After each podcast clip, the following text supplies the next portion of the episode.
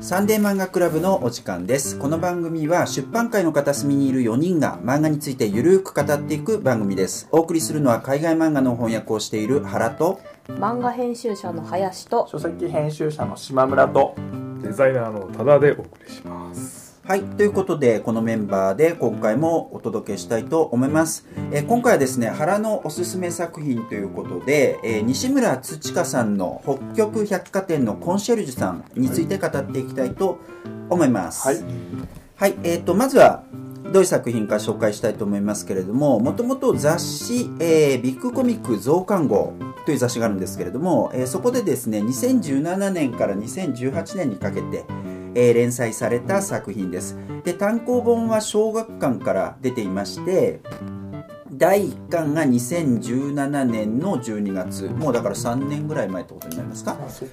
えーっとそれからあもっと前かな。で第2巻が2020年。今年2020年の11月に、えー出版された、えーっとだから割と最近出た本ということになりますね、えーでえーっとねあのー第えーっと連載がだからさ2018年に終わってんだよね。2018年の終わりに。ちょっと間ありますね。でそこからだから単行本化までに2年ぐらいかかってるんですよ。その第2巻に関しては。だその間、まあ、どういった作業があったのかっていうのは非常に気になるところですけどね。うん。はい、で、えっと、ちょっと先にあらすじの部分も、えーお話ししておくと、えー北極百貨店という、えー動物たちがお客さんとしてやってくる百貨店を舞台にした作品です。うんで、えー客は動物なんですけれども従業員は人間なんですね。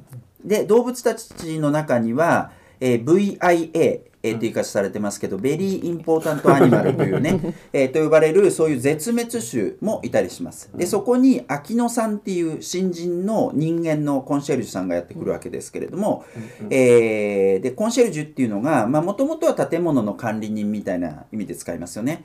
で、えーこの場合はえー、とその百貨店のお客さん相談係みたいな感じで、まあ、何でもやるわけですけれども、えーその秋野さんがそのコンシェルジュとしてやってきて、えー秋野さんはさまざまな、まあ、失敗を最初はしていくわけですけれども先輩たちに叱られたり、まあ、あるいは助けられたりしつつ、えーお客さんからいろんなことを学んで成長していくという、まあ、大体こういう大枠の物語になっております。うん。はい、ということで皆さんどうですか？読ん読んできたかと思いますけれども。読みました。えーっとどうかな？島村君から聞くか。あいやもうね西村土香さんっていえばやっぱりこう2010年代以降やっぱりまあサブカルチャーのまあえっ、と漫画とかまああの評論とか音楽とかもなんかそういったあのジャケットもやったりとかしてて、うんそういう人をなんか象徴するような人でまあ当然僕も大好きな作家なんですけれどもまあ短いものが結構多くてまあ全部読んでるわけじゃないんですけど今回あの初めてこうちょっと長い2巻にわたるストーリーものを読んだっていう感じでした。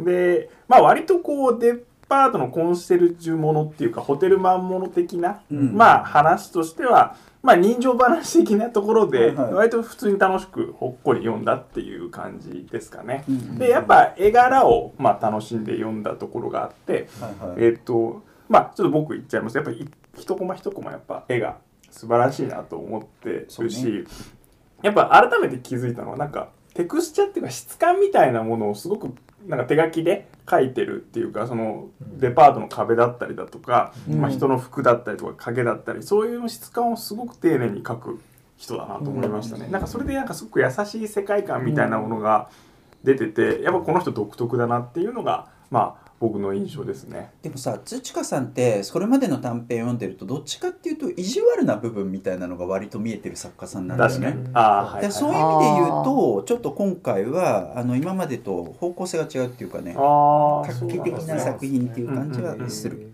あの絵の部分のなんかこうクオリティはずっと担保されてるっていうかね、うんここはもう本当すごいですけどね、はい本当コマは一つ一つが本当綺麗で、うん全部いどのコマ取っても額縁に飾っても成立するぐらい美しいと思うし、本当にサボってない。んですよサボってない。ややっぱりこう漫画描き慣れてない人だと、はい。こうやっぱ捨て駒ってあるんですよね。あはい。主人公ポンって置いて、うん。こう会話シーンとか特に、うんうんうん人物をぼったちにさせちゃうことが多いんですよ。書き慣れてない人だと、うん。とにかくこういうシーンだから置いとくみたいなただここのあの秋野さんとかみんなそうなんですけど、うん。もう手振り身振りがうん。もう全部、はい生生きててうん。生きてるんですよね、うん。このコマの中。でもう一つも本当サボってるコマなくてなぜかというと本当に全身を使って動かしてるしその感情がそこですごく表現されてるから、うん。改めてもう素晴らしいと。もう額に入れたい。と思いましたね。拡大コピーしてやって。なるほどね、まあ、あのご自身も結構海外の漫画特にバンドデシネとか好きな人なんで、まあ、そういうところは結構そういうつながりがあるっていうかね気もしますね。どうですか？あの多田さん。あはいはい。えっと皆さんねもう西村土香さんといえばっていうことでよくご存知みたいですけど僕恥ずかしながら初めてうん。読んだんですよ、うん全然し存じ上げなくて、はいはい。で読んでやっぱり絵がすごくいいなと思いました、もうタッチも綺麗だし、うん。その質感とかがこう丁寧に手抜かずに与えられてるし、うん。それでまあ僕からそんな言うことはいろいろないんですけど、うん。やっぱりその何ですか舞台立ての面白さっていうのをうまく扱ってるなとは思いました。それでいろんなそのねちょっとデビッド・アッテンボローとか最後にその参考文献とか出てきましたけどはい。動物動物といえば難しいんで描くのなるほど。そうなんだね。うん。映画描く方からしてそうみたら。そうそう、でその程よい擬人化の感じで、うん。それぞれの種族もこう毛並みも合わせて描き分けてるし、なんていうんですか大きさとかまちまちだったりして、はい。結構動物感もののなんて残した感じでうんうん。書いてあるじゃないですか、そういう面白さもあるしやっぱその百貨店っていううん。ラッピングうんうん。がすごくこうおおしゃれ、うん まあバカっぽい言い方ですけどお おしゃれじゃないですか。まあこれなんなんていうかパッと開いた瞬間そのなんですかねそのウィリアム・モリスみたいなこの綺麗なこう壁紙がパッ壁紙っぽいのがね、うん。あのパッと1巻にも2巻にもあって入ってて。変えてんだよね。そうそうわざわざ。書いてあるわざわざ書いてあってパターンとか書いてあるこういう気の利いた感じのうん。このおもてなし感、はい。またこれさっきあうん。私 Kindle で読んだんですけど、うん。で今改めてコミックス見たんですけど、はい。あの電子では気づかなかったんですけどコミックスで見ると、ええ。こうページめくるたびにそのデパートの商品のラッピング一つ外していくみたいな面白さを多分すごい意識されてると思うんですよね。うんわかりますわかりそうますちょっと反省しましたやっぱ電子も好きだけどやっぱ紙で撮ってみないとわからないその神は細部に宿るじゃないですけどなるほどね。あるなって。そうか各エピソード、まあ、あの一番最初にカラーでその壁紙が出てくるのと、はい。それからまあ全部のあのエピソードの後ってわけじゃないけれども、うん。一巻はほぼほぼエピソードの後にその壁紙が白黒でもう一回繰り返されてんでね、それはそれがラッピングを開くみたいなことね、うんあじゃあもうそれはでも、はい。あれ冒頭のこのここですね。あそこか。うん冒頭がとりわけ？そうとりわけ。うん。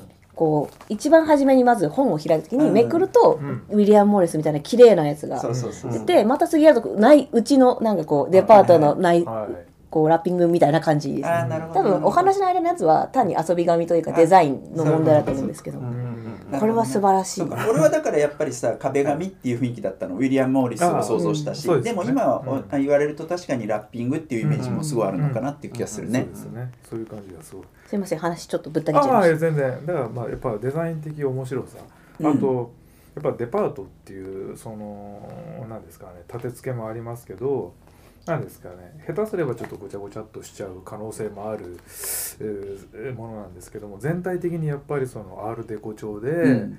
なんかシャープなその直線のデザインとうん。こう柔らかな毛並みの動物とっていう対比とですごくこうなんていうんですかね品のいいデザインで全体をまとめてるのが やっぱり読んでてまああの話がどうこう僕言えるほど分かってはいないですけど、まあ、読んでてなんかすごく楽しい感じがするっていうのはそのいろんなでなんですかねデパートの中のいろんなものをこう見て回るような楽しさうんうんうんとか、そういう気持ちよさがあるのかなっていうのはすごく思いました。なるほどね。おもてなしって言葉がありましたけど、うん実際この作品の中でもおもてなしって重要なキーワードでもあるわけでね。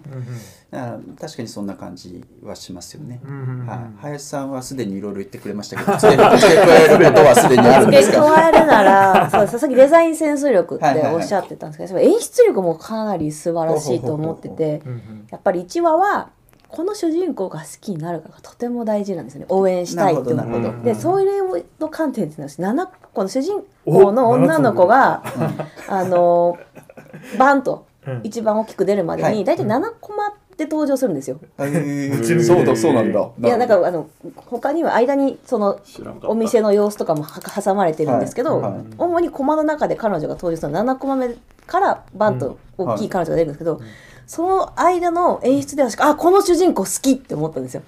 それはちょっとドジっ子だけどでもすごく、あの誠実で素直な子だっていうのが、うん。全部もうそこで詰まってるなと思ったんですよね。うん。うん。うん。でこの鮮やかさはもう7コマですよたった。でその7コマの間に このデパートはどういうお店なのかも同時に言ってるんですよ。うん。なるほどね。これはもう神って思いました。うん。神は宿りましたか？神。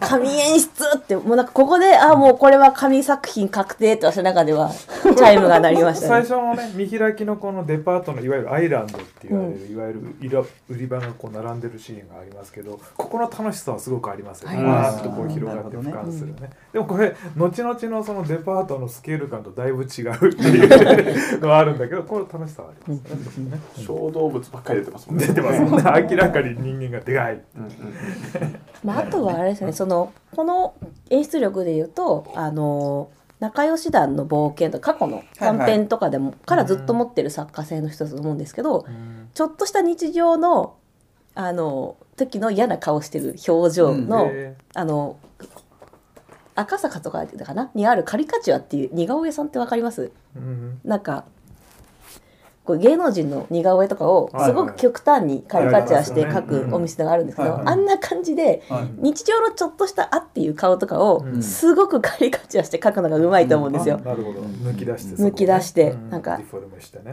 例えばなんかこう主任の表情とかあとお客様にちょっとポカーンってするこうあんま話通じてないなってお客様に,、はいに対する反リアクションとかがうん。やっぱ見ていていちいち面白い。なるほどね。しクスッとできる。なんかわ分かるこういう顔しちゃうみたいなとかがうん。うん。やっぱもうそれだけで読んでてすごく面白い。うんなるほどね。うん。うん。うん。ししなと思いましたね。あとはあれですね。もともと西村土香さんの作品短編で好きだったんですけど、はい。なぜかしこの作品この北極百貨店の百貨店はなんかスルーしてたんですよね、はい。存在は知ってたけど、はい。まあいつか読もうぐらいに、うん。もしくは頭の中でまあこれぐらいの話いい話、うんなんかうん。ちょっとこうファンシーな感じなのかなぐらいでうんスルーしてたんですけど、うん。やっぱこれを見てやっぱ改めて西村さんの作品めちゃくちゃ好きになったし、うん。作家さんも好きになったし、あこのね「サンデー漫画クラブ」やっててよかったなって思いました。まあね。きっかけができねうん。きっかけができるっていうのは本当そうですよね。うん。それはね、なるほどなるほど。まあ基本的にね皆さんポジティブな感じですけどやっぱあの土川さんといえば絵の部分の素晴らしさ、うん。ただ絵だけじゃなくて漫画としても面白いみたいなところが表現すごくありま力ですすね。けど、えー絵はやっぱりすごい重要でうん特に第2巻に関してはさその壁紙の後に疑似ポスターみたいなの作ってんじゃん、作ってますこれすごいよね。これ楽しいですよね見ててね。ね、で当時いかにもありそうな雰囲気19世紀的な雰囲気とかそれからあと19世紀末から20世紀初頭にありそうな、うんうんうん。ここういう雰囲気なんつったらいいのかわかんないけど鹿島茂さんとかがなんかコレクションしてそうな絵本とバンドデシネの間ぐらいの雰囲気。まあ多分元ネタがこれであるんですけど、だからこういうのいろいろ見て多分あこういう気の利いたことをやったら面白いだろうなっていうすごいこう中に情報があるような気がしますね、うんこの方の中にはね。本当知性が溢れてる感じがします。でちなみにさこの疑似ポスターその2巻の最初に載ってる、うん。なんかフランス語が書かれててそう読めないで俺読んだわけあです。そう。翻訳家知りたい。知りたい知りたい。い。これでもねちょっとちっちゃくてすげえ読みにくいんだけど、うん。あのーなんかねえーっと実はこれあのなんか機械翻訳してますみたいなことが書いてあ面白いな。読んだらまあまあ笑えるようなんでたあーなるほど。ちょっと薬とする感じ。うん、あとこのあのなんていうの？こ言い方が本当わかんないけど絵本とバンドデシネの間みたいなグラフィカルなこの絵ね、うんこれとかも、うん。エトレンヌ10エって書いてあってさ、うん。エトレンヌっていうのがなんかこうお年玉とか1万年の最初にもらえるなんかプレゼントみたいな意味で、ね。そういうようなものが百貨店とかでやっぱ売られてたしそういうふうなきっかけとして、なるほどなるほど。あのなんかこう、うんそれをきっかけに物を売るみたいなことがあったんだろうね、うんだからこういうポスター実際いっあぱいあってそれをあのなんか自分で取り入れてやったりしてるから、まあそういう習慣もちゃんとそうそうそうそう。ポスターに自落とし込んで。分すげえ勉強してるし、うん参考文献書いたのちょっとびっくりしましたよね、そうね。なんじゃこりゃみたいな、だからサンタクロース。あそうね。そういうところとかも含めてね。はい、ちょっとやっぱ気が利いてるっていうところすごいする、でもこれじゃあみんな気づくのかっつったら そうでもないしさ読めなかったパラッとですね。読めなかった読むっていうのは漫画の良さだったりもするから、でもその中でこういうことをやるっていうのは西村さんの,、あの素晴らしいところかなっていう気がしますね。はい、でやっぱあの島村君も言ってたけど2010年以降を代表する漫画家の多分一人でね。特にサブカル界隈の中ではね、うん。まあ、そのなんかメインストリームの中ですげえ売れてる作家さんっていうのは別にいると思うけど、そうじゃないけど、まあ、例えばなんだろうな、えー、と元友克弘がいてとかさ、なんかこうそういう絵がいて。とかってそういうの流れの中で語りたい作家の一人心臓慶吾さんとかもそうだと思いますけどね。西村土ってやっぱそういうところがすごくあるのかなっていううん、ところがあります。で過去の作品も本当に素晴らしいしでもあの冒頭に言った通り短編中心でどそんな数も多いわけではないですよね。うん。うん。えっとまあ、今言っとくと仲良し団の冒険が一番最初で,、でその後がかわいそうなまゆみさん、うん。でこれどっちもあの短編なんですよ。うん。で、えっと、その後この「さようなら皆さん」っていうのがこれが、えっと、一つの長編にはなってるけど、ただだからストーリーがすげえ強いっていう感じはしない。これも連なんかあの週えっと連載してたやつですよね。えーあかな？と媒体どっかわかんないけど。お小付けが書いてないですうん、ね、連載だでもビッグコミックスなんですねこれ、うん。これも多分そうだったあ書いてますね。月刊スピリッツあうん。月刊スピリッツで連載してたんだ。1年間ぐらい連載してたって感じみたいですね。そうですね。でその後この「アイスバーン」っていうやっぱり短編集が出て、うん。で、えっと、今回この「北極百貨店のコンシェルジュさん」うん。2017年から2018年かけて連載して、まあ、ちなみに一番新しいのは「ちくまさん」っていうのが出たところで、えっと、これ俺ちくまで連載してたんだと思うんだよね PR PRC の。えっと表紙を書いてあ表紙を書いたのか。はいそうか中はやってなかったのかな、えっと中で中はこれ書き下ろしなのかもしれないですね。あの表紙が、えっといつもちくまの PR 誌で書そうやかれていて。ってたよねで多分裏表紙とかにちょっと漫画書いてた気がするな、うん。そうかそうか。でちくまといえばやっぱさあのーなんだっけ？ルキさんっていうあはい。高野はい。はい、高野美子のルキさんがあってやっぱそことの連続性というか、まあ、うん。うん作家としてのリスペクトもすごい強いと思うしそうですよね高野美子に対しては。そういうのを感じたんですね。俺はまだ読んでないんでこれから読むのすごい楽しみですけどね、まあ、こういうお仕事を。そうですね。やっぱ漫画の中でやっぱ好きなところで表現の冒険をしてる人たちの一番最先端っていう感じがして。本当にそう思いますね。うんなるほどねはい。まあ、そういう作家さんということでその作家さんの、えっと長編ということで移植ですね。はい、で、えっと、中についてちょっといろいろ考えていきたいわけですけれども、まあ、キャラクターがいろいろ人間の側もいますしそれからあと動物の側もいますということで、えっと、この秋野さん以外にフロアマネージャーの東堂さんっていうね、えーちょっと面白い顔した人がいたりとか先輩コンシェルジュの森さんとか岩瀬さんっていうのがいたり。でなぜか VIA ブリベリーインポータントアニマルに対して敵意をむき出しにする外相員の時はさんっていうのがいるとかね。伝説のコンシェルジュマルキさんがいああこの人いいキャラですよね。そうね。あのマジックをする、はい。サンタクロースみたいな。そうね、コインをなくすみたいな人ね、はい。まあ、そういうキャラがいたり、それからあと絶滅種の側っていうか、動物の側でいうと、オオウミガラスのエルルさんっていうのが出てきて、最初から出てくるんだけど、この人何なんだろうっていうのがよくわからない感じで物語が進んでいくわけですけど、そういう人がいたり、あとは絶滅種はいろいろ出てきて、まあ、列挙だけしていくと、笑いフクロウがいたりとかね、海辺ミンクっていうのがいたり。あと日本モオカミ日本オオカミがいて、それからカリブモンクアザラシとかね、知らねえ。知らないけどね、ドードーとかクアッガとかね、極楽インコとかね、そういうのが出てきて、あと、あの、えっと、それ以外にケナガマンモスとかね、あえっと、絶滅したわけじゃないけど、絶滅ギリのところにいたアホウドリとかバーバリライオンとかね、うんえーこういうのが出てくると。で、えっと、物語の骨格は、えっと、絶滅種をもてなすっていうところがあるわけですけれど、あのそもそもこの世界って何なのかってちょっと考えちゃうね。いや考えちゃいます改めて考だいぶえるとさフィクショナルな世界ですね。絶滅種がいてそれから今いる普通の動物もいて、えっと、それからあと例えばオポッサムとか最初に出てきて可愛いわけだけど。子供よとか言ってう。ん そうだよね。で、えっと、さらに人間が同居してる。この空間って何なんだろうっていうのはね、うん。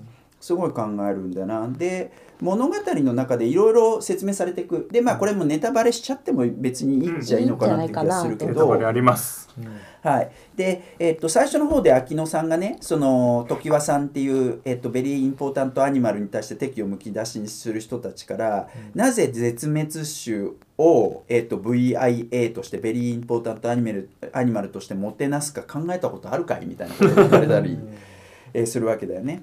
で、えっと、最後の方でこの百貨店っていうのはそもそも人間たちに絶やされた絶滅させられたベリーインポータントアニマルたちを人間の作法でもてなし祀るために建立された、えーっていう。でしかもそれはテーマパークなんだみたいなことを言ってたりするわけですよね。うんうんうん。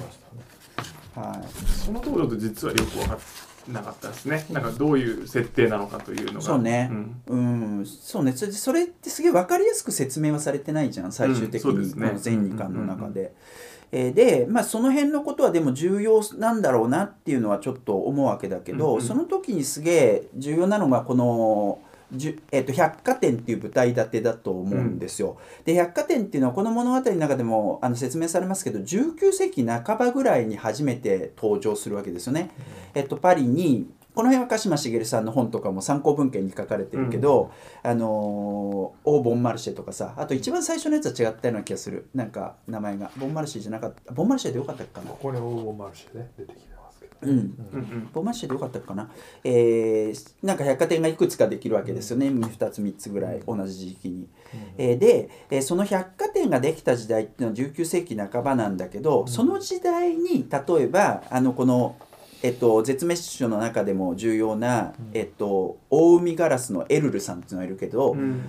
そのオオウミガラスがまさにその時代に亡くなってたりするっていうこと。ああなるほどその百貨店的なものってあの今の世界からしたらもう結構懐かしいうん。うん古き良き何かみたいな感じもするけど、でもその延長上に近現代が確実にあるわけで、だそのことと、えっと、動物たちを絶滅させてきたっていうことがポイントになってるのかなっていうことはすごく思いますねこの作品は。うんうんうんえーで、えっと、一方で多田さんも言ってたけどこの百貨店って舞台立てはすごく魅力的なものでもあるわけじゃないですかこの漫画の中で、だからここのなんかこう矛盾っていうのがすごい面白い気がする、あのー動物を絶滅させてしまったようなうんうん。百貨店を生んだ近代文化。でもそれがすごく魅力的な何かであるっていうこと、この緊張感の中で、あのー成り立ってる作品かなっていうところですね。でそれに付随して、えっと、案外ねだからさっと読めちゃう、うん。面白い作品だけど根っこの部分は結構重たいテーマなのかなって今日俺は知ってて。で僕がなんか話はストレートなんだけど、うん。舞台立てがつまりまあし資本っていうものの象徴としてのその百貨店文化、まあ要はこう世界のいろんなものをこう珍しいものを集めてきて陳列する。でその中に多分動物っていうものもあるわけじゃないですか。けでね。でそういうものが一方では動物を滅ぼしてきた、うん。でやっぱり設定がよく分かんなくてこれ百貨店は森の中にあるわけじゃないですか。そうそう最最後の方でそれが明かされるね。で人間この中にいるの？みたいな、うん。人間の分人間ってもう絶滅してんの？みたいな部分は感じるので、うん。なんかその設定がめちゃめちゃ皮肉っていうか、うんうん。その西村さんが今までやってきたこうちょっと意地悪な話っていううん。のが、あー。もしかしてその大いなるこう大きな構造の中でやってるっていう気も。気がしましたね。あそ。れはなんか俺腑に落ちるな落ちるな、そうん。の土川さんの意地悪な部分みたいなのが、あのその構造のところでは確かに残ってるのかもしれない、ね、私も人類滅ぶ絶滅したのかなって思い人類がした絶滅した後の世界だなんか秋野さんロボットかなと思って僕はなんかいや人間いないしと思って。あなるほど、うんうん、なんかそういうこう、まあ、最後のその一つ手前で、まあ、原さんが今話してたようなことって説明されるんですけど、そうですね。まあ明確にしてないわけで最後引きでこう森の中うんに百貨店があるっていうのは、うん。なんかすごくこういろんなものを暗示させるものでそれでなんかあ意地悪なのかもしれないって思ってました。そっか。あのほらえっと絶滅種が出てくるたびに絶滅種の説明が入ってくるじゃないですか、うん。エオウミガラスはとはとか、ジャイアントモアとははいとかみたいなそんな感じで一番最後の方では人間もそこに入ってくるわけですよね、うんうんうん。説明はね。人間ってこういう動物でみたいな習性としてはなんかこう富を。そうそうと富中心に なんかこう集めたがるあの特性があるみたいな、そこで百貨店のそのフランスの昔の当時の写真がトレースされたような画画面がこう出てくるわけですよね。うん。ビーバーの毛皮がねとかね、うん。確かにそのね消費文化人間の消費文化を模倣して作ったちょっと歪んだテーマパークっていな言い方されてて、で最後にその森の中でバーンって出てきてあこのなんか妙に外側が見えなく閉じた感じっていうのはなんかちょっとハード SF っぽい感じの空気を最後に持ってて、あなんかそういう俺僕はこの西村さんの作品って初めて読んだんで、はいはい。まあパッと見可愛い作品うんですごく可愛いし、まあ、出てくるキャラクターも一生懸命だしすごくいい作品な感じがしたんですけどその皆さんが言ってるようにやっぱりかなりそのなんですかね意地悪な部分のうん。ある作品も書かれるうん。作家さん、うん。でまあ結構綺麗なところもある表現をさられる方っていうのはまあなんとなくそのちょっと感じたのはこうなんですかね。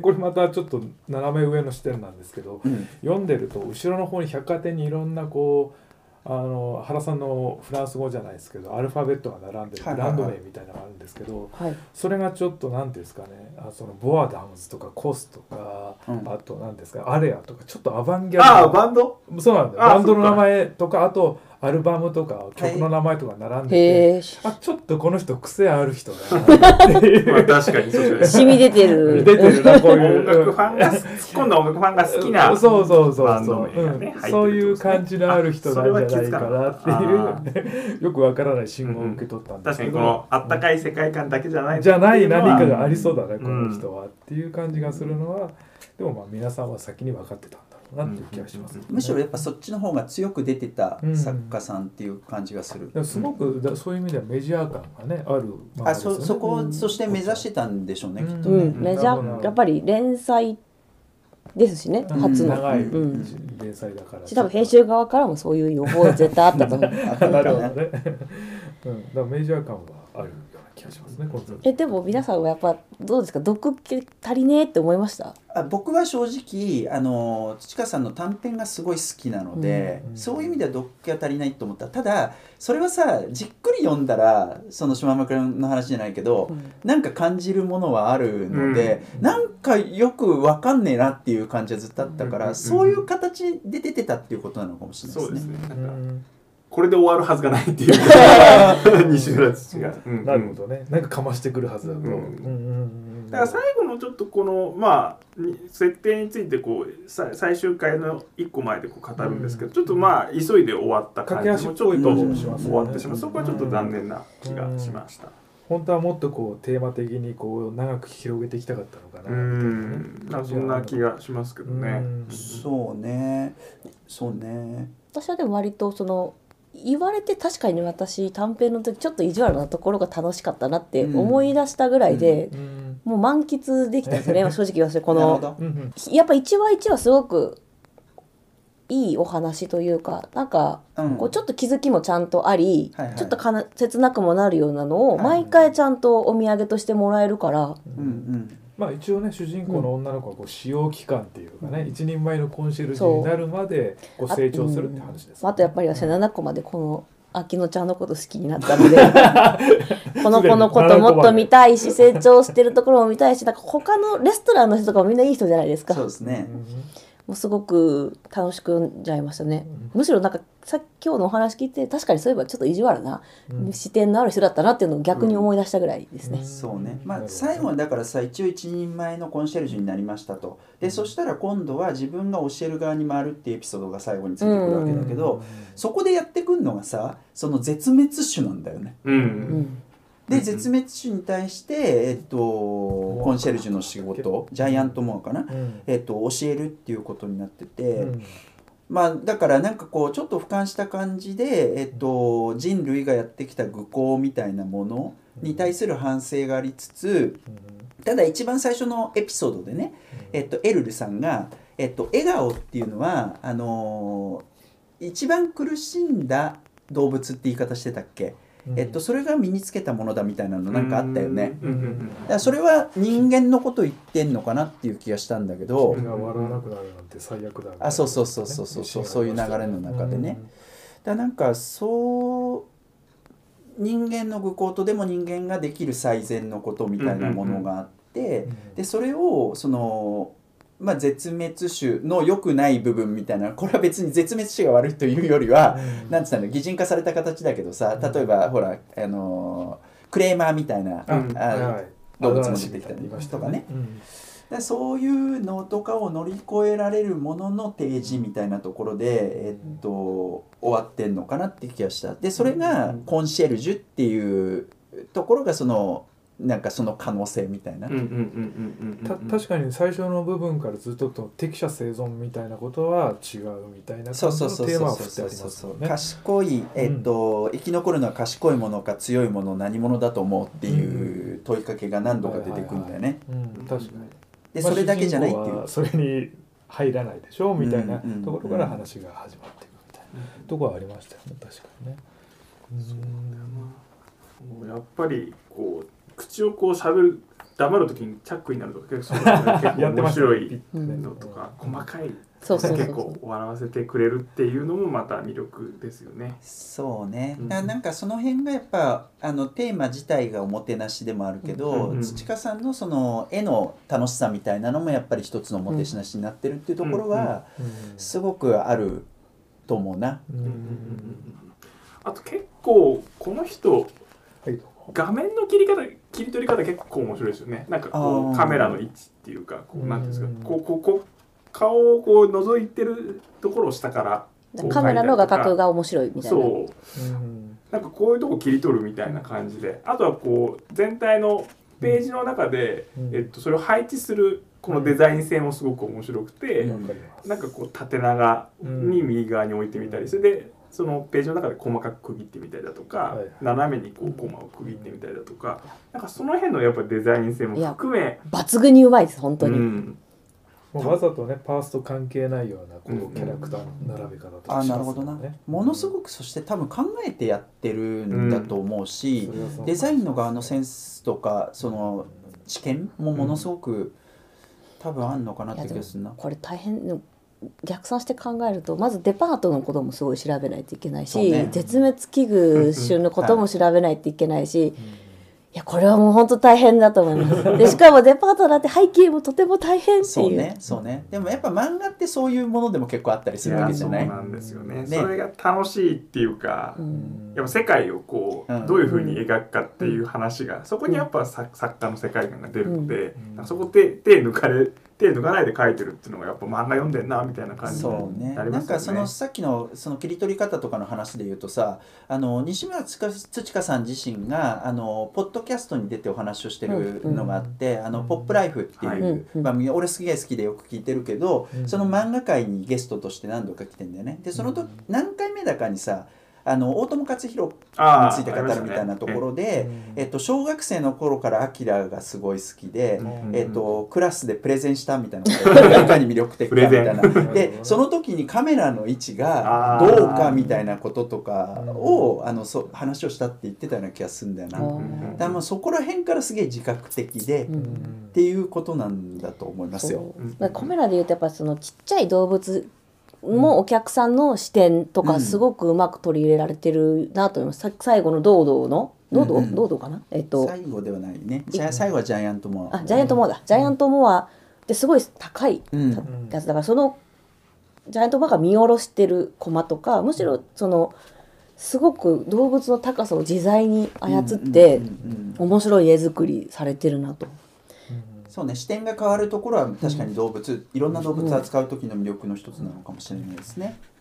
やっぱこう漫画の表現のこのレジェンドたちをこう引き継ぐっていう意味ではやっぱ絵の面白さプラスやっぱどうコマをこう切るかっていう話はその2つのまあ力が持ってるという意味ではもう堂々たるもので、本当そうね。しかもだから近代っていうテーマを扱ってるっていう点でも、これ ちょっとすごいすごいこの人はうんみたいな、うんそうね。まあ、うんうんうん。ご本人がそれをさなんか自分の課題としてこれからも続けていくのかどうかわからないけど、ね。うん。あのーねさらにこうそこのところをうん。エンタメっぽさみたいなそうそうの付け加えたらな。最高っていう感じがするあれですよね。だから近代っていうのは漫画っていうメディアの話とも関わって関わってくるいうことですよね。もちろんねんん。そのそういうテーマとしてもなんかこうなんか自覚的というか、うん。そういうような作家としてなんかとんでもない、いやとんでもないです、うん本当に。とんでもないと思いますね。はいということでえーっとちょっとねまとめるのが難しい いい。であのあのすごい作品だなと思いますので、ぜひ、えーっと読んでみたい読んでいただきたいと思います。改めまして今回は、はい。えーっと西村土香さんの、えー北極百貨店のコンシェルジュさんを取り上げましたはい、えーそして、えーっと次回は、えー誰がどんな作品を取り上げるんでしょうか？はい、えー私島村が大島博和さんの「ローライフ」という漫画を取り上げます。えっと、900円プラスで で、えっと、GOT という出版社から出てるものなので皆さん、えー読んでください。はい。次回までによろしくお願いします。はい、えーということで今回のサンデー漫画クラブはこれでおしまいです、えー以上原と。林と。島村と。ただでお送りしましたまた次回お会いしましょう。お会いしましょう。またね。またね。ね サンデー漫画クラブのお時間です。この番組は出版界の片隅にいる4人が漫画についてゆるく語っていく番組です。お送りするのは海外漫画の翻訳をしている原と漫画編集者の林と書籍編集者の島村とデザイナーのただでお送りしますはい、ということでこのメンバーで今回もお届けしたいと思います。えー今回はですね原のおすすめ作品ということで、えー西村土香さんの北極百貨店のコンシェルジュさんについて語っていきたいと思います。はい、はい、えー、とまずはどういう作品か紹介したいと思いますけれどももともと雑誌、えービッグコミック増刊号という雑誌があるんですけれども、えーそこでですね2017年から2018年にかけて、えー連載された作品です。で単行本は小学館から出ていまして第1巻が2017年の12月。もうだから3年ぐらい前ってことになりますか？あそえーっとそれからあもっと前かな。で第2巻が2020年。今年2020年の11月に、えー出版された、えーっとだから割と最近出た本ということになりますね、えーでえっとねあのー第えーっと連載がだからさ2018年に終わってんだよね。2018年の終わりに。かちょっと間ありますね。でそこからだから単行本化までに2年ぐらいかかってるんですよ。その第2巻に関しては。だその間、まあ、どういった作業があったのかっていうのは非常に気になるところですけどね。うん。はい、で、えっと、ちょっと先にあらすじの部分も、えーお話ししておくと、えー北極百貨店という、えー動物たちがお客さんとしてやってくる百貨店を舞台にした作品です。うんで、えー客は動物なんですけれども従業員は人間なんですね。で動物たちの中には、えー VIA、えー、って言い方されてますけど、ベリーインポータントアニマルというね、えーと呼ばれるそういう絶滅種もいたりします。でそこに秋野さんっていう新人の人間のコンシェルジュさんがやってくるわけですけれども、えーでコンシェルジュっていうのがもともとは建物の管理人みたいな意味で使いますよね。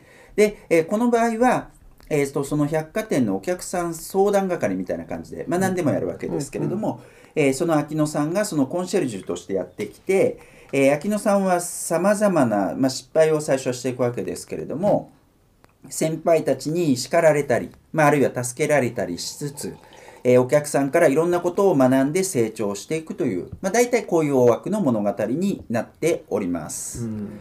はい、ということで皆さんどうですか？読ん読んできたかと思いますけれども。読みました。えっとどうかな？島村君から聞くか。あいやもう、ね、西村土香さんって言えばやっぱりこう2010年代以降やっぱり、まあ、サブカルチャーの、まあえっと漫画とか、まあ、あの評論とか音楽とかもなんかそういったあのジャケットもやったりとかしてて、うん。そういう人をなんか象徴するような人で、まあ、当然僕も大好きな作家なんですけれども、まあ、短いものが結構多くて、まあ、全部読んでるわけじゃないんですけど今回あの初めてこうちょっと長い2巻にわたるストーリーものを読んだっていう感じでした。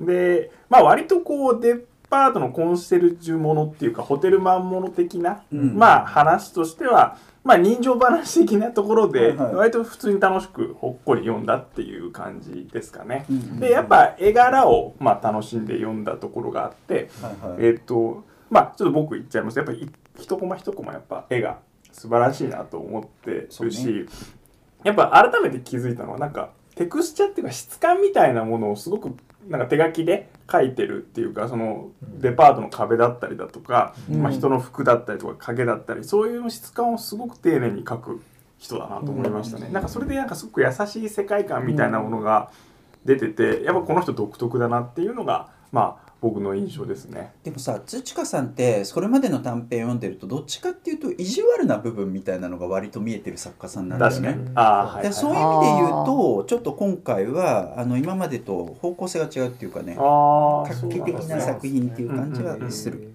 あの絵の部分のなんかこうクオリティはずっと担保されてるっていうかね、うんここは本当すごいですけどね。はい。本当コマは一つ一つが本当綺麗で、うん全部いどのコマ取っても額縁に飾っても成立するぐらい美しいと思うし、はい本当にサボってない。んですサボってない。ややっぱりこう漫画描き慣れてない人だと、はい。こうやっぱ捨て駒ってあるんですよね。あはい。主人公ポンって置いて、うん。こう会話シーンとか特に、うんうんうん人物をぼったちにさせちゃうことが多いんですよ描き慣れてない人だと、うん。とにかくこういうシーンだから置いとくみたいなただここのあの秋野さんとかみんなそうなんですけど、うんもう手振り身振りがうん。もう全部、はい、生生きててうん。うん生きてるんですよね、うん。このコマの中で。どれもう一つも本当サボってるコマなくてなぜかというと本当に全身を使って動かしてるしその感情がそこですごく表現されてるから、うん。改めてもう素晴らしいと。うん。もう額に入れたい。と思いましたね。拡大コピーしてやって なるほどね、まあ、あのご自身も結構海外の漫画特にバンドデシネとかお好きな人なんで、まあ、そういうところは結構うん。そういうつながりがあるっていうかね気もしますね。どうですか？あの多田さん。あはいはい。えっと皆さんねもう西村土香さんといえばっていうことでよくご存知みたいですけど僕恥ずかしながら初めてうん。読んだんですよ、うん全然し存じ上げなくて、はいはい。で読んでやっぱり絵がすごくいいなと思いました、もうタッチも綺麗だし、うん。その質感とかがこう丁寧に手抜かずに与えられてるし、うん。それでまあ僕からそんな言うことはいろいろないんですけど、うん。やっぱりその何ですか舞台立ての面白さっていうのをうまく扱ってるなとは思いました。それでいろんなそのねちょっとデビッド・アッテンボローとか最後にその参考文献とか出てきましたけどはい。動物動物といえば難しいんで描くのなるほど。そういうもんなんだね。うん映画描く方からしてそうみたら。そうそう、でその程よい擬人化の感じで、うん。それぞれの種族もこう毛並みも合わせて描き分けてるし、なんていうんですか大きさとかまちまちだったりして、はい。結構動物感もののなん残した感じでうんうん。書いてあるじゃないですか、そういう面白さもあるしやっぱその百貨店っていんうラッピングがすごくこうおおしゃれ、まあバカっぽい言い方ですけどお おしゃれじゃないですか。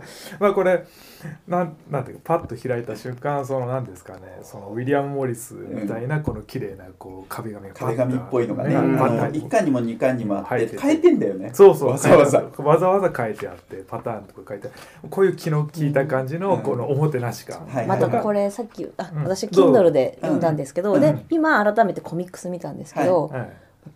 あの電子では気づかなかったんですけどコミックスで見ると、ええ。こうページめくるたびにそのデパートの商品のラッピング一つ外していくみたいな面白さを多分すごい意識されてると思うんですよね。うん。わかります。ちょっと反省しましたやっぱ電子も好きだけどやっぱ紙で撮ってみないとわからないその神は細部に宿るじゃないですけどなるほどねあるなって。そうか各エピソード、まあ、あの一番最初にカラーでその壁紙が出てくるのと、はい。それからまあ全部のあのエピソードの後ってわけじゃないけれども、うん。一巻はほぼほぼエピソードの後にその壁紙が白黒でもう一回繰り返されてんでね、そうまあそれあれはがラッピングを開くみたいなことね、うんあじゃあもうそれはでも、はいあれ冒頭のこのここですね。あそこか。うん。冒頭がとりわけ。そうとりわけうん。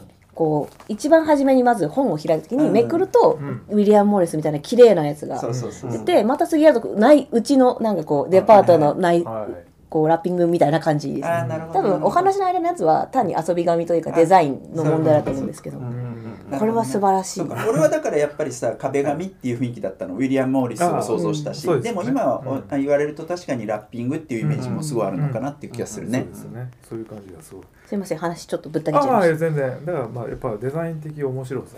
うん。あと、っぱデパートっていうその何ですかね立て付けもありますけど何ですかね。下手すればちょっとごちゃごちゃっとしちゃう可能性もある、えーものなんですけども全体的にやっぱりそのアールデコ調で、うん。なんかシャープなその直線のデザインとうん。こう柔らかな毛並みの動物とっていう対比とですごくこう何ていうんですかね品のいいデザインで全体をまとめてるのがやっぱり読んでてまああの話がどうこう僕言えるほど分かってはいないですけど、まあ、読んでてなんかすごく楽しい感じがするっていうのはそのいろんなでなんですかねデパートの中のいろんなものをこう見て回るような楽しさうんとかそういう気持ちよさがあるのかなっていうのはすごく思いました。なるほどね。おもてなしって言葉がありましたけど、うん実際この作品の中でもおもてなしって重要なキーワードでもあるわけでね、あ確かにそんな感じはしますよね、はい、林さんはすでにいろいろ言ってくれましたけど付け加えることはすでにあるんです付けか加えるなら そうさっきデザインセンス力っておっしゃってたんですけど、演出力もかなり素晴らしいと思っててやっぱり1話はこの主人公が好きになるかがとても大事なんですよね。応援したいってでそういうの観点っていうのは7この主人公の女の子があのバンとうん。一番大きく出るまではい。に大体7コマで登場するんですよ。へー。うちにそうだそうなんだ。いやなんかあの他には間にそのお店の様子とかもは挟まれてるんですけど、はいはい。主にコマの中で彼女が登場するのは7コマ目からバンと大きい彼女が出るんですけど、その間の演出ではしかあこの主人公好きって思ったんですよ。それはちょっとドジっ子だけどでもすごく、あの誠実で素直な子だっていうのが、うん。全部もうそこで詰まってるなと思ったんですよね。うんうんうんでこの鮮やかさはもう7コマですよ。たった。でその7コマの間に このデパートはどういうお店なのかも同時に言ってるんですよ。うん。なるほどね。これはもう神って思いました。うん神は宿りましたか？神神演出ってもうなんかここであもうこれは神作品確定って私の中ではチャイムが鳴りましたね。最初のね見開きのこのデパートのいわゆるアイランドって言われる、いわゆる売り場がこう並んでるシーンがありますけどここの楽しさはすごくありますよね。わーっとこう広がって俯瞰するね。でもこれ後々のそのデパートのスケール感とだいぶ違うっていうのはあるんだけどこの楽しさはありますよね。小動物ばっかり出てますもんね出てますもんね。明らかに人間がでかい。うんうんまあ、あとはあれですねそのこの演出力で言うとあの仲良し団の冒険とか過去の短編とかでも、からずっと持ってる作家性の一つだと思うんですけど、ちょっとした日常のあの時の嫌な顔してる表情の、へあの赤坂とかかなにあるカリカチュアっていう似顔絵さんってわかります？ーうん。なんかこう芸能人の似顔絵とかをはいすごく極端にカリカチュアしてはい描くお店があるんですけどあんな感じではい。日常のちょっとした「あ」っていう顔とかをうん。すごくカリカチュアして描くのがうまいと思うんですよ。なるほど。抜き出して抜き出して。うんなんかディフォルメしてね。例えばなんかこう主任の表情とかあとお客様にちょっとポカーンってするこうあんま話通じてないなってお客様にはいに対する反リアクションとかがうん。やっぱ見ていていちいち面白い。なるほどね。しクスッとできる。なんかわ分かるこういう顔しちゃうみたいなとかがやっぱもうそれだけで読んでてすごく面白い。うん。うんなるほどね。うんなと思いましたね。あとはあれですねもともと西村土香さんの作品短編で好きだったんですけど、はい。なぜかしこの作品この北極百貨店はなんはいかスルーしてたんですよね、あなるほど存在は知ってたけど、はい。まあいつか読もうぐらいに、うん。もしくは頭の中でまあこれぐらいの話いい話、うんなんかちょっとこうファンシーな感じなのかなぐらいでうんスルーしてたんですけど、うんやっぱこれを見てやっぱ改めて西村さんの作品めちゃくちゃ好きになったし、うん作家さんも好きになったし、あこのね「サンデー漫画クラブ」やっててよかったなって思いました。まあねきっかけがねうんあのきっかけができるっていうのは本当そうですよね。それはね。なるほどなるほど。まあ基本的にね皆さんポジティブな感じですけど、やっぱあの土川さんといえば絵の部分の素晴らしさ。うんただ絵だけじゃなくて漫画としても面白いみたいなところがすごくありますけど、えー絵はやっぱりすごい重要で。特に第2巻に関してはさその壁紙の後に疑似ポスターみたいなの作ってんじゃん、作ってます。これすごいよね。これ楽しいですよね見ててね。ね、で当時いかにもありそうな雰囲気19世紀的な雰囲気とかそれからあと19世紀末から20世紀初頭にありそうな、うんうんここういう雰囲気なんつったらいいのかわかんないけど鹿島茂さんとかがなんかコレクションしてそうない絵本とバンドデシネの間ぐらいの雰囲気、まあ多分元ネタがこれであるんですけど、だからこういうのいろいろ見て多分あこういう気の利いたことをやったら面白いだろうなっていうすごいこう中に情報があるような気がしますね、うんこの方の中にはね。本当知性が溢れてる感じがします。でちなみにさこの疑似ポスターその2巻の最初に載ってる、うんなんかフランス語が書かれてるそう読めないですよ。で俺読んだわけだ。あよあ翻訳家知りたい知りたい知りたい。い。これでもねちょっとちっちゃくてすげえ読みにくいんだけど、うん。あのーなんかねえーっと実はこれあのなんか機械翻訳してますみたいなことが書いてあったりとか面白いな。読んだらまあまあ笑えるようなんでたけどあーなるほど。ちょっと薬とする感じ。うん、あとこのあのなんていうの？こ言い方が本当わかんないけど絵本とバンド弟子の間みたいなグラフィカルなこの絵ね、うん。これとかも、うん。エトレンヌジュエって書いてあってさ、うん。エトレンヌっていうのがなんかこうお年玉とか1年の最初にもらえるなんかプレゼントみたいななる意味で。そういうようなものが百貨店とかでやっぱ売られたしそういうふうなきっかけとして、なるほどなるほど。あのなんかこう、うんそれをきっかけに物を売るみたいなことあったんだろうね、うんだからこういうポスター実際いっぱいあってそれを、あのなんか自分で取り入れてやったりしてるから、まあそういう習慣もちゃんとそうそうそうそうポスターに自落とし込んで。す分げえ勉強してるし、うん参考文献書いたのちょっとびっくりしましたよね、そうね。なんじゃこりゃみたいな、だからサンタク。あそうね。そういうところとかも含めてね。はい、ちょっとやっぱ気が利いてるっていうところすごいする、でもこれじゃあみんな気づくのかっつったらそうでもないしさ読めなとですね。読むっていうのは漫画の良さだったりもするから、でもその中でこういうことをやるっていうのは西村さんの,、あの素晴らしいところかなっていう気がしますね。はい、でやっぱあの島村君も言ってたけど2010年以降を代表する漫画家の多分一人でね。特にサブカル界隈の中ではね、うん。まあ、そのなんかメインストリームの中ですげえ売れてる作家さんっていうのは別にいると思うけど、そうじゃないけど、まあ、例えばなんだろうな、えー、と元も勝弘がいてとかさ、なんかこうそういう絵ががいて。とかっていうそういうの流れの中で語りたい作家の一人。心臓慶吾さんとかもそうだと思いますけどね。西村土ってやっぱそういうところがすごくあるのかなっていううん、ところがあります。で過去の作品も本当に素晴らしいし。でもあの冒頭に言った通り短編中心でそんな数も多いわけではないですよね。うん。うん。うん。えっとまあ、今言っとくと仲良し団の冒険が一番最初で,、でその後がかわいそうなまゆみさん、うん。でこれどっちもあの短編なんですよ。うん。で、えっと、その後この「さようなら皆さん」っていうのがこれが、えっと、一つの長編にはなってるけど、ただだからストーリーがすげえ強いっていう感じはしない。これも連なんかあの週、えっと連載してたやつですよね？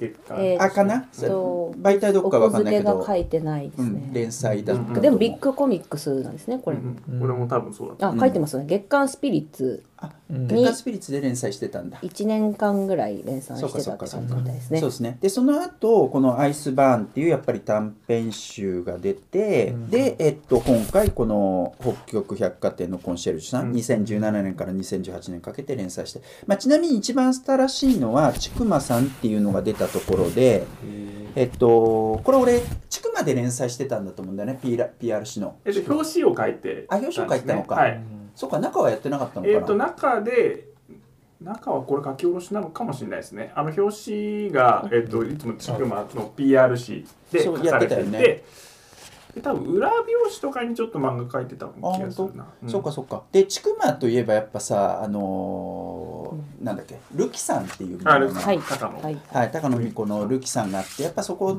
との連続性というか、まあ、うん。うん作家としてのリスペクトもすごい強いと思うしそうですよね。高野美子に対しては。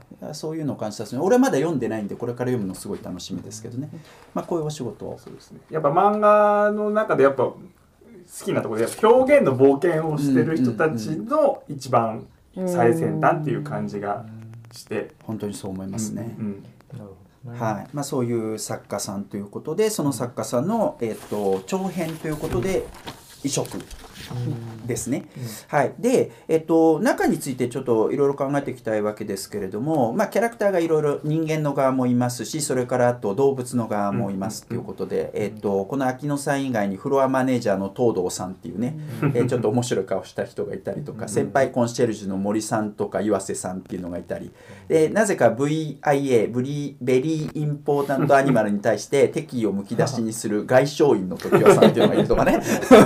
伝説ののコンシェルジュマルキさんがああこの人いいキャラですよね。そうね。マジックをする、はい。そうね、コインをなくすみたいな人ね、はい。まあ、そういうキャラがいたり、それからあと絶滅種の側っていうか、動物の側でいうと、オオウミガラスのエルルさんっていうのが出てきて、最初から出てくるんだけど、この人何なんだろうっていうのがよくわからない感じで物語が進んでいくわけですけど、そういう人がいたり、あとは絶滅種はいろいろ出てきて、まあ、列挙だけしていくと、笑いフクロウがいたりとかね、海辺ミンクっていうのがいたり。あと日本モオカミ日本オオカミがいて、それからカリブモンクアザラシとかね。知らねえ。知らないけどね、ドードーとかクアッガとかね、極楽インコとかね、そういうのが出てきて、あと、あの、えっと、それ以外にケナガマンモスとかね、あえっと、絶滅したわけじゃないけど、絶滅ギリのところにいたアホウドリとかバーバリライオンとかね、うんうんうんえーこういうのが出てくると。で、えっと、物語の骨格は、えっと、絶滅種をもてなすっていうところがあるわけですけれど、あのそもそもこの世界って何なのかってちょっと考えちゃうね。いや考えちゃいますよね。だいぶフィクショナルな世界ですね。絶滅種がいてそれから今いる普通の動物もいて、えっとそれからあと例えばオポッサムとか最初に出てきて可愛いわけだけど。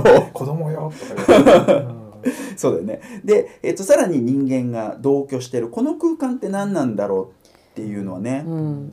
すごい考えるんだな。で物語の中でいろいろ説明されていく。でまあこれもネタバレしちゃっても別にいいっちゃいいのかなって気がするけど、ネタバレありますはい、で、えっと最初の方で秋野さんがねその常盤さんっていう、えっとベリーインポータントアニマルに対して敵をむき出しにする人たちから、なぜ絶滅種を、えっと VIA としてベリーインポータントアニマルアニマルとしてもてなすか考えたことあるかい？みたいなことを聞かれたり、えーするわけだよね。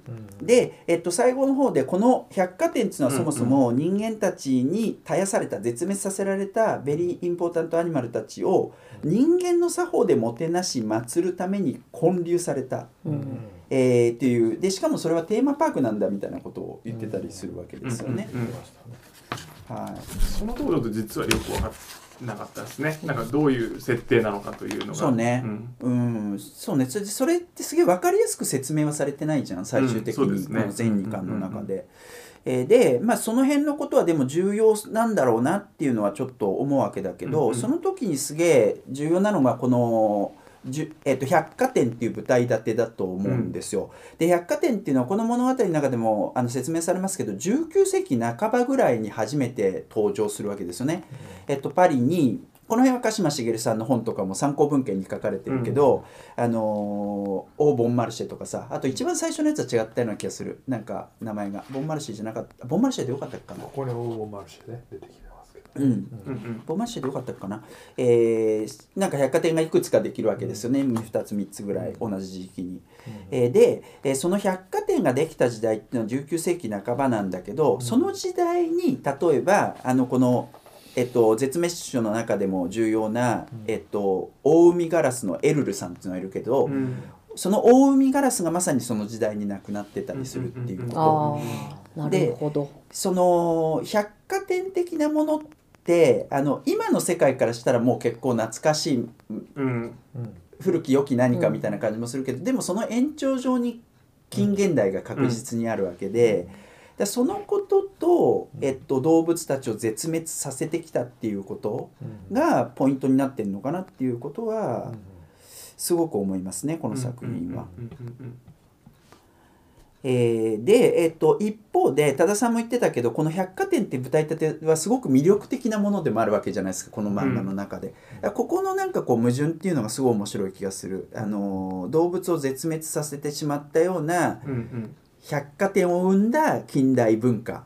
でもそれがすごく魅力的な何かであるっていうこと、うん。この緊張感の中で、あのー成り立ってる作品かなっていうところですね。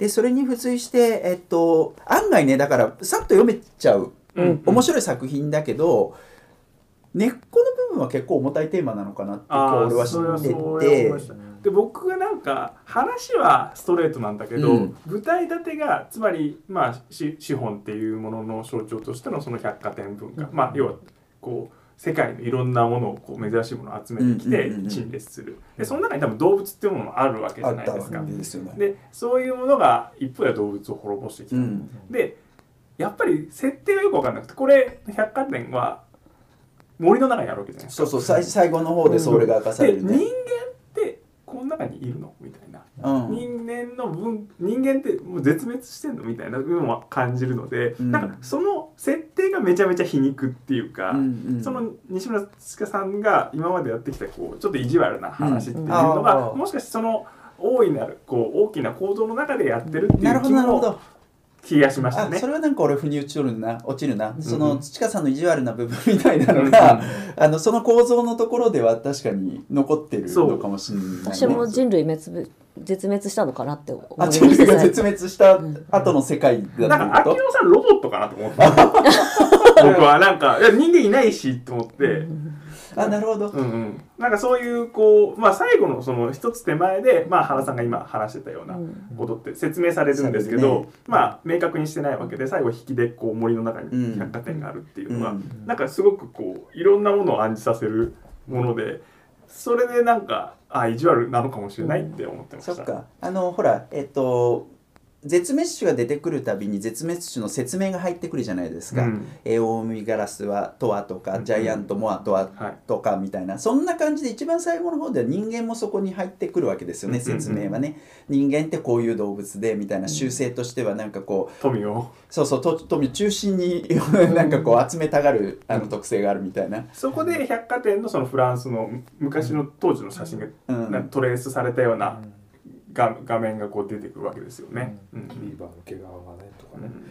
確かにそのね消費文化人間の消費文化を模倣して作ったちょっと歪んだテーマパークみたいな言い方されてて、で最後にその森の中でバーンって出てきてあこのなんか妙に外側が見えないこう閉じた感じっていうのはなんかちょっとハード SF っぽい感じの空気を最後に持ってて、あなんかそういう俺僕はこの西村さんの作品って初めて読んだんで、はいはい。まあパッと見可愛い作品うんですごく可愛いし、まあ出てくるキャラクターも一生懸命だしすごくいい作品な感じがしたんですけどその皆さんが言ってるようにやっぱりかなりそのなんですかね意地悪な部分のうん。ある作品も書かれるうん。作家さん、うん。でまあ結構奇麗なところもある表現をされる方っていうのはまあなんとなくそのちょっと感じたのはこうなんですかね。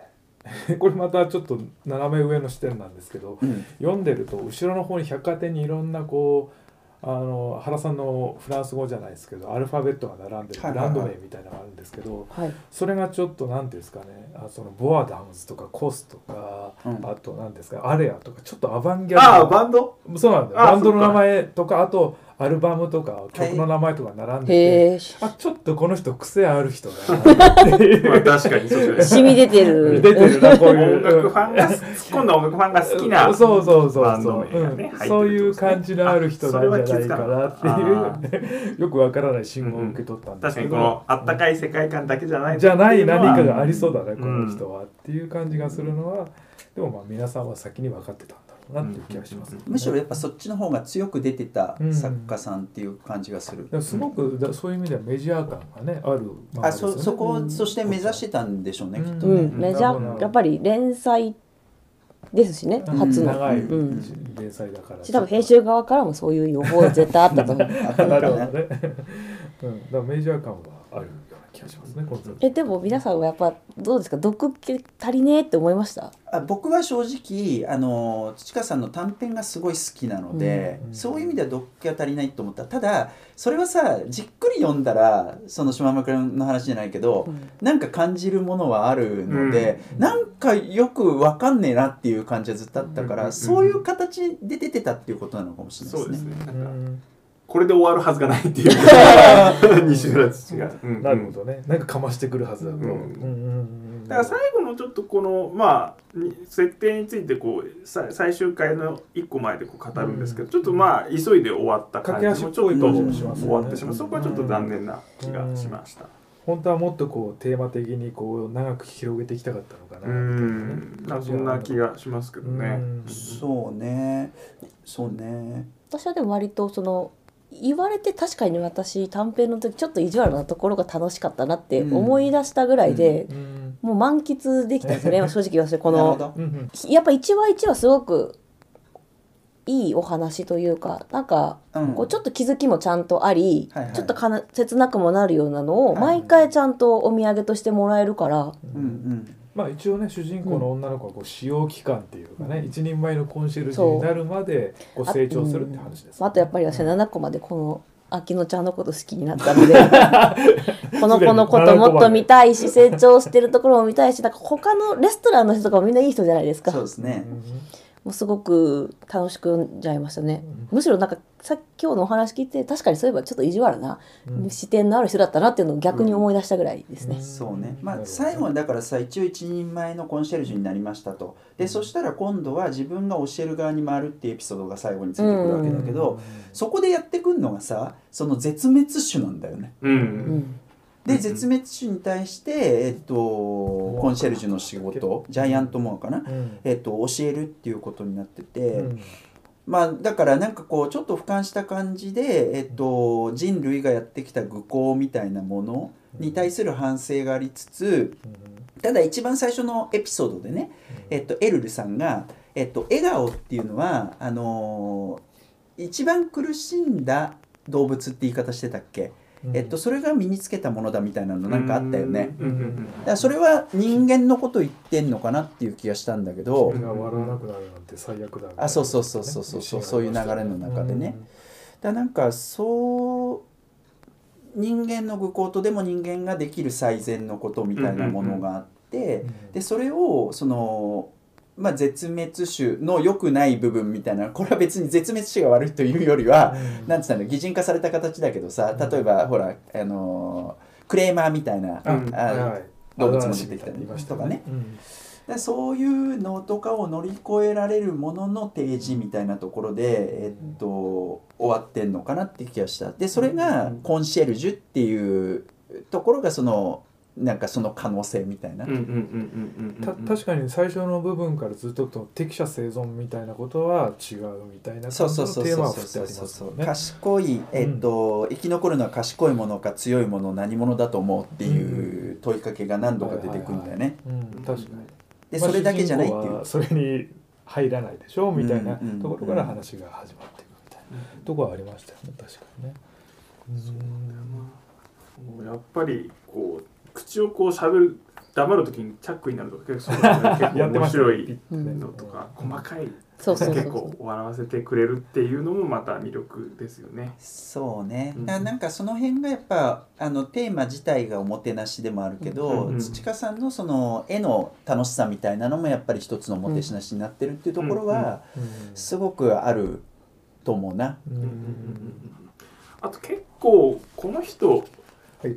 画面の切り方切り取り方結構面白いですよね。なんかこうカメラの位置っていうかこうなんていうんですか。うん。こうこうこう顔をこう覗いてるところを下からカメラの画角が面白いみたいな。そう。うん。なんかこういうとこ切り取るみたいな感じで。あとはこう全体のページの中で、うん。えっと、それを配置するこのデザイン性もすごく面白くて、なんかこう縦長に右側に置いてみたりそれでそのページの中で細かく区切ってみたりだとか、はいはい。斜めにこうコマを区切ってみたりだとかなんかその辺のやっぱデザイン性も含め抜群にうまいです本当に、うん。